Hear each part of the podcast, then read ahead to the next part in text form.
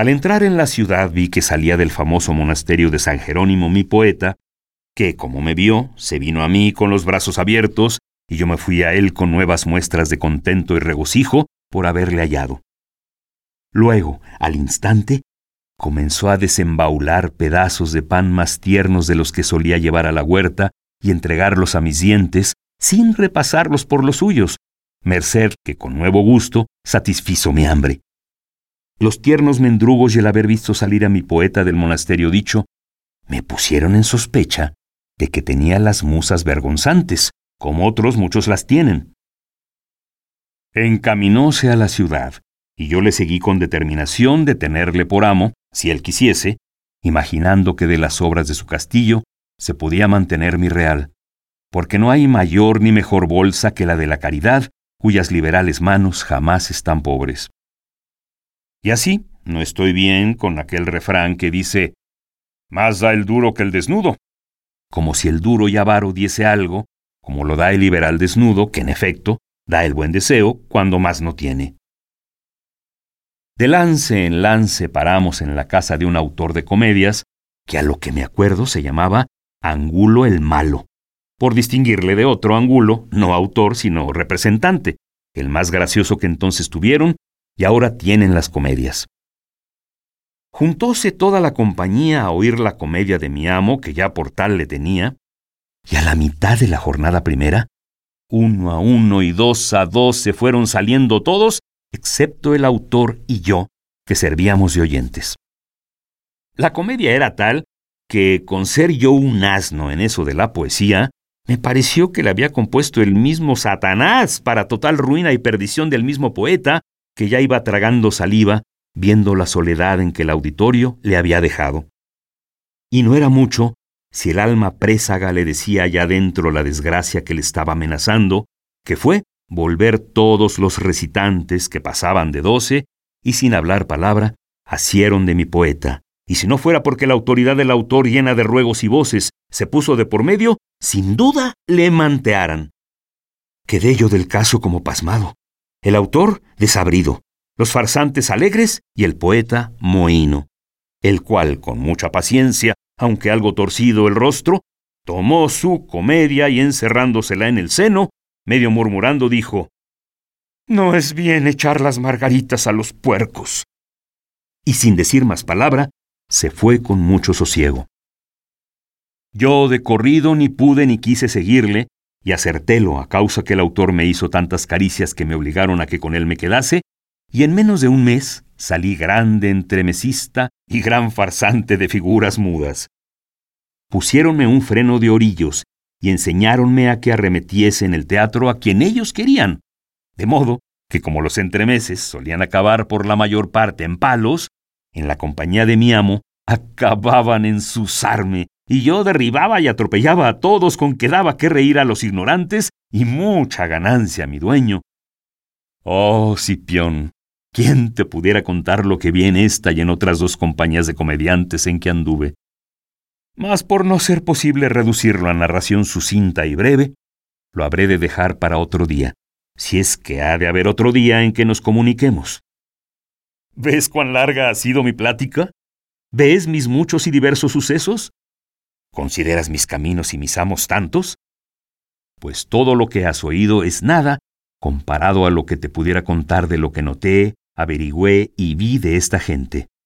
Su proceder, su vida, sus costumbres, sus ejercicios, su trabajo, su ociosidad, su ignorancia y su agudeza, con otras infinitas cosas, unas para decirse al oído, y otras para aclamarlas en público, y todas para hacer memoria de ellas y para desengaño de muchos que idolatran en figuras fingidas y en bellezas de artificio y de transformación.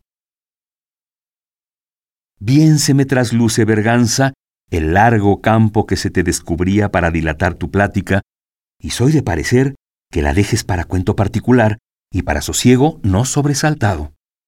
Sea así y escucha. Con una compañía llegué a esta ciudad de Valladolid, donde en un entremés me dieron una herida que me llegó casi al fin de la vida.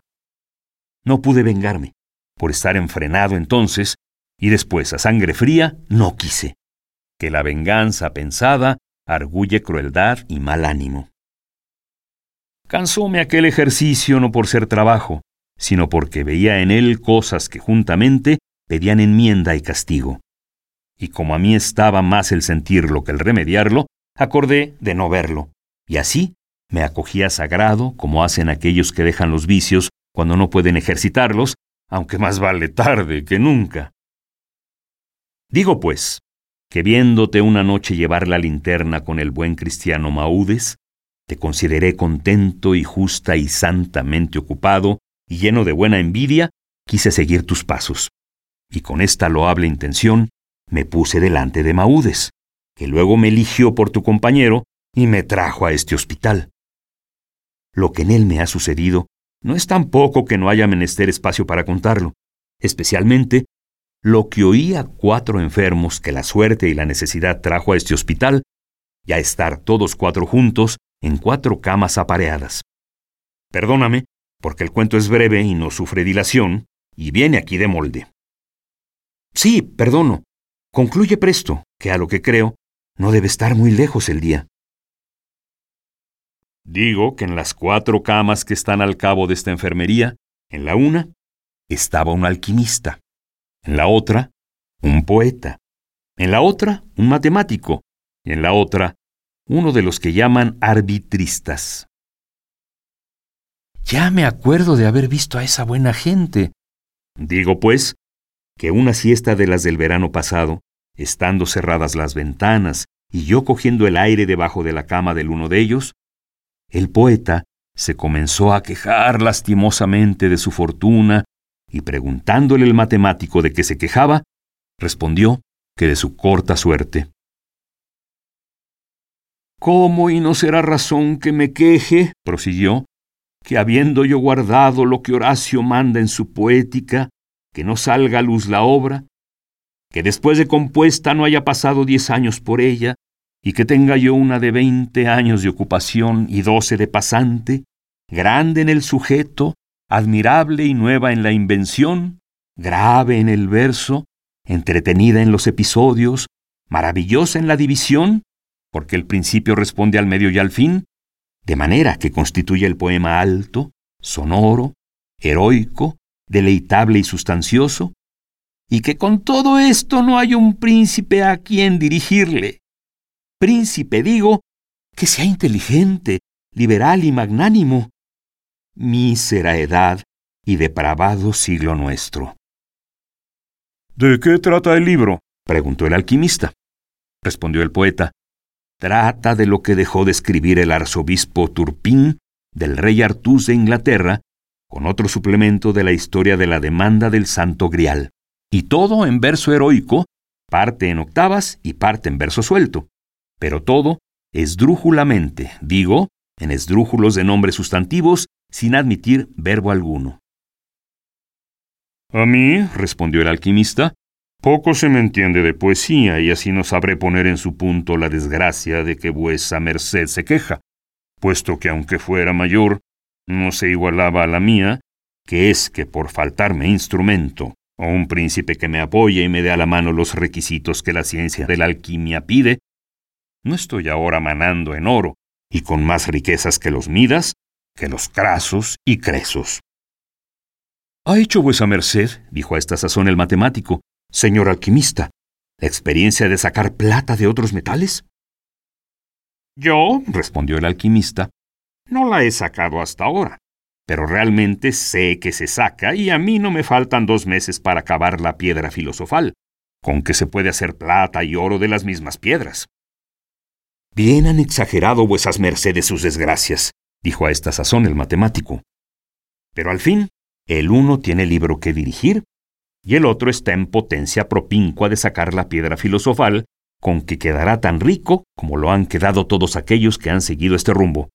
Mas, ¿qué diré yo de la mía, que es tan sola, que no tiene dónde arrimarse? Veinte y dos años ha que ando tras hallar el punto fijo y aquí lo dejo, y allí lo tomo, y pareciéndome que ya lo he hallado y que no se me puede escapar en ninguna manera, cuando me cato, me hallo tan lejos de él que me admiro. Lo mismo me acaece con la cuadratura del círculo, que he llegado tan al remate de hallarla, que no sé si puedo pensar cómo no la tengo ya en la faldriquera. Y así es mi pena semejante a la de Tántalo, que está cerca del fruto y muere de hambre, y propinco al agua y perece de sed. Por momentos pienso dar en la coyuntura de la verdad, y por minutos me hallo tan lejos de ella que vuelvo a subir el monte que acabé de bajar con el canto de mi trabajo a cuestas, como otro nuevo Sísifo. Había hasta este punto guardado silencio el arbitrista, y aquí le rompió, diciendo, Cuatro quejosos, tales que lo pueden ser del gran turco, ha juntado en este hospital la pobreza, y reniego yo de oficios y de ejercicios que ni entretienen ni dan de comer a sus dueños. Yo, señores, soy arbitrista, y he dado a su Majestad en diferentes tiempos muchos y diferentes arbitrios, todos en provecho suyo y sin daño del reino. Y ahora tengo hecho un memorial donde le suplico me señale persona con quien comunique un nuevo arbitrio que tengo, tal que ha de ser la total restauración de sus empeños. Pero por lo que me ha sucedido con los otros memoriales, entiendo que éste también ha de parar en el carnero. Mas porque vuesas mercedes no me tengan por mentecato, aunque mi arbitrio quede desde este punto público, le quiero decir que es este. Hace de pedir en cortes que todos los vasallos de su Majestad, desde edad de catorce a sesenta años, sean obligados a ayunar una vez en el mes a pan y agua, y esto ha de ser el día que se escogiere y señalare, y que todo el gasto que en otros condumios de fruta, carne y pescado, vino, huevos y legumbres que se han de gastar aquel día, se reduzca a dinero y se dé a su majestad sin defraudarle un ardite socargo de juramento. Y con esto, en veinte años, queda libre de socaliñas y desempeñado, porque si se hace la cuenta como yo la tengo hecha, bien hay en España más de tres millones de personas de la dicha edad, fuera de los enfermos, más viejos o más muchachos, y ninguno de estos dejará de gastar, y esto contado al menorete, cada día real y medio. Y yo quiero que sea no más de un real, que no puede ser menos, aunque coma alolvas. Pues, paréceles a vuesas mercedes que sería barro tener cada mes tres millones de reales como ha echados? Y esto antes sería provecho que daño a los ayunantes, porque con el ayuno agradarían al cielo y servirían a su rey, y tal podría ayunar que le fuese conveniente para su salud.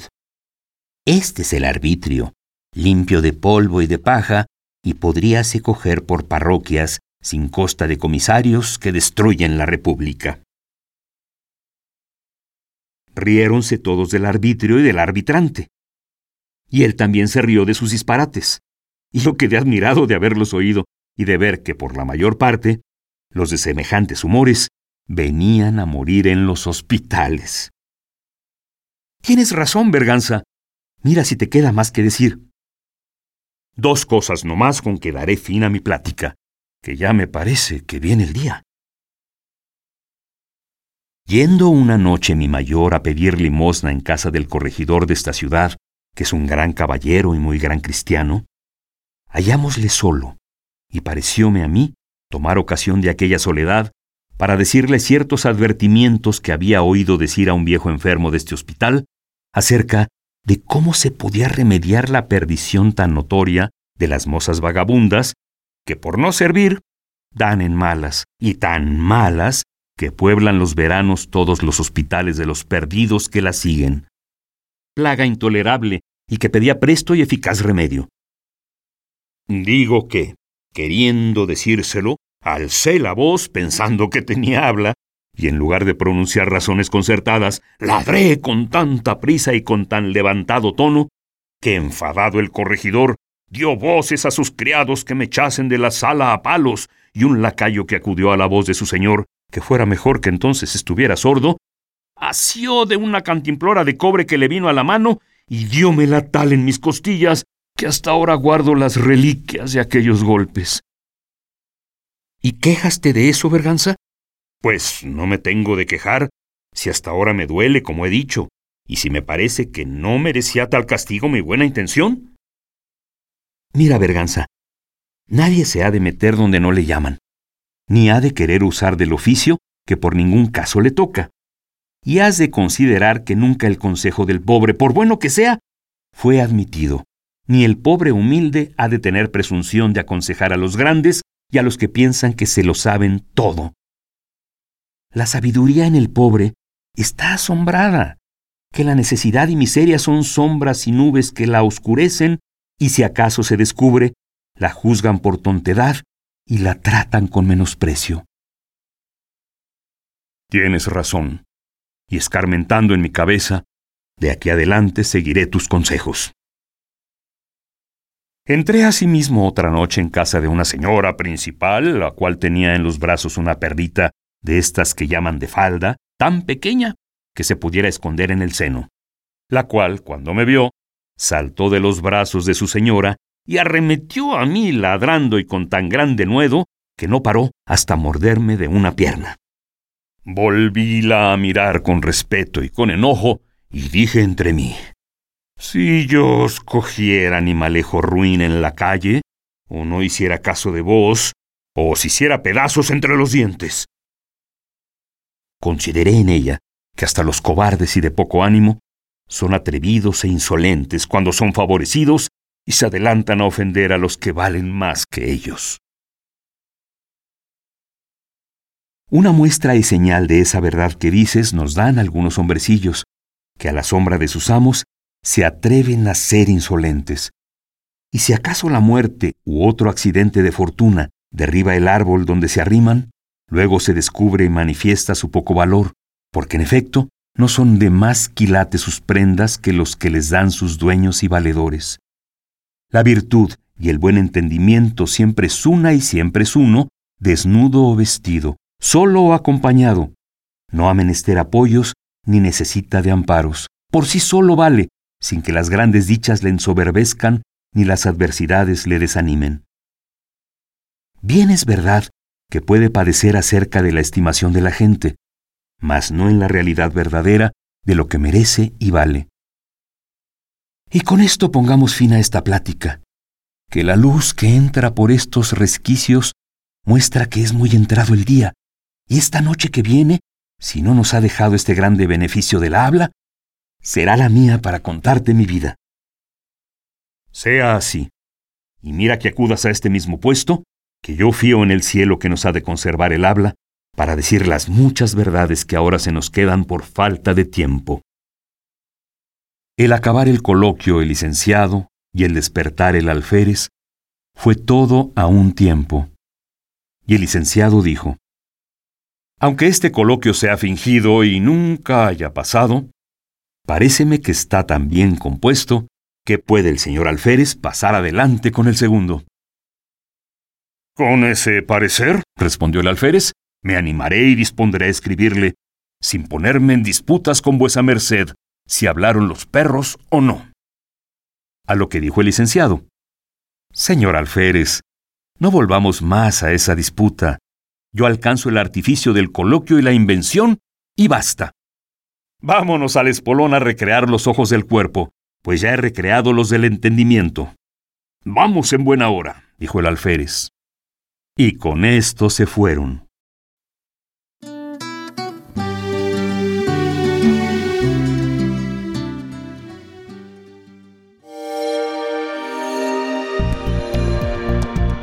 Descarga Cultura. Descarga Cultura. Punto UNAM.